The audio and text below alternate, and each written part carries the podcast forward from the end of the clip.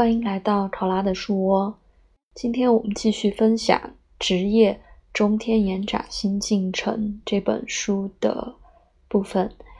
嗯，我们来到算是切题的部分吧，就是一个现代的观点——中天延展的进程。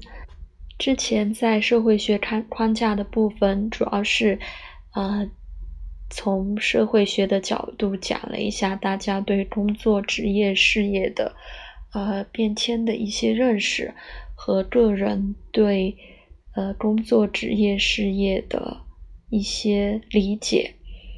那这个部分是作者开始介绍他关于中天延长这个过程的切题的一个部分。那这个部分大概也会分成嗯。两个系列来讲，嗯，前面就是它怎么，呃，涉及到中天延展过程的这个前提，后面一个部分主要就是一些实践的具体的内容，那就开始今天的分享。今天分享的内容就是这本书的哦，之前一直没有说过页码，嗯。分享这本书的第四和第五页这部分的内容。嗯，一个现代的观点，中天延展过程，特别是过去十年，我紧张的工作，为了在我的占星书里呈现职业指导实践的现代化，我想要获得个人在他。的才能和兴趣发展过程中起支配作用的需求的焦点，我想把它放进职业的框架，引起独特的识别。呃，大家听起来就会觉得很熟悉。为生命中这个主要的发展方向确立一条实现个人抱负的路径。我知道占星学必须要全面的包含尽可能多发展的可能性，从先天的天赋，通过父母影响或是缺失缺乏这部分，到教育或是缺乏教育，再到职业经历的时间结构。但我想避免，如果有可能，因为所有补缀的细节。都是遗传了占星思想，就都是遗传了世代的占星思想。